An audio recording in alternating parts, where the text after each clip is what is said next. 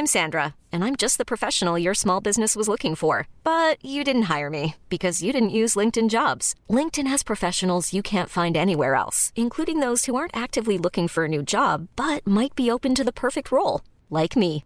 In a given month, over 70% of LinkedIn users don't visit other leading job sites. So if you're not looking on LinkedIn, you'll miss out on great candidates like Sandra. Start hiring professionals like a professional. Post your free job on linkedin.com/achieve today.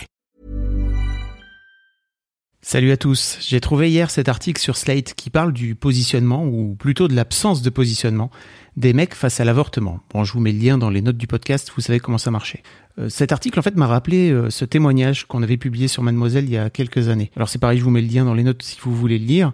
Cette jeune femme racontait sa colère très saine après son avortement et ce qu'elle avait ressenti comme un manque absolu d'empathie et de réaction de la part de son mec qui l'avait bah, tout simplement mis enceinte quoi. Sans oublier ce qui s'annonce comme le grand débat du 21e siècle, à quel point la contraception reposait sur elle à 100% et à l'absence de contraception masculine bien sûr.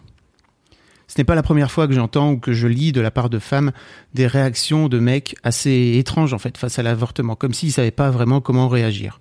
Et loin de moi de l'idée de juger, hein, je n'ai jamais été confronté à cette situation, mais je ne crois que si ça avait été le cas, j'aurais été assez nul en fait, parce que tout simplement en tant que mec, on nous prépare pas à vivre un avortement pour plein de raisons. Et je crois que la meilleure façon de commencer à régler ce problème, c'est de libérer la parole. Aussi, je vous propose de témoigner anonymement en m'envoyant un message vocal où vous pouvez me raconter comment vous avez vécu cet avortement. Comment vous l'avez vécu à l'extérieur, vis-à-vis de la personne que vous avez mis enceinte peut-être, mais aussi comment vous l'avez vécu à l'intérieur, dans quel état émotionnel vous vous trouviez et comment vous avez réagi à ce moment-là. Vous pouvez m'envoyer un vocal directement depuis cette page web. Vous cliquez sur le lien dans les notes de l'épisode. Vous verrez, il a écrit euh, envoyez-moi un vocal.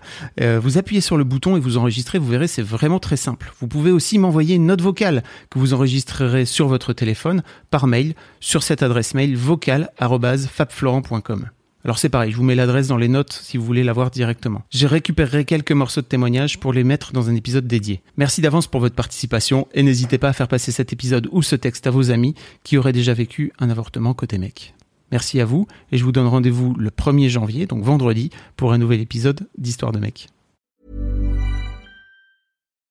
When you need mealtime inspiration, it's worth shopping Kroger, where you'll find over 30,000 mouthwatering choices that excite your inner foodie. And no matter what tasty choice you make, you'll enjoy our everyday low prices, plus extra ways to save, like digital coupons worth over $600 each week. You can also save up to $1 off per gallon at the pump with fuel points. More savings and more inspiring flavors make shopping Kroger worth it every time. Kroger, fresh for everyone. Fuel restrictions apply.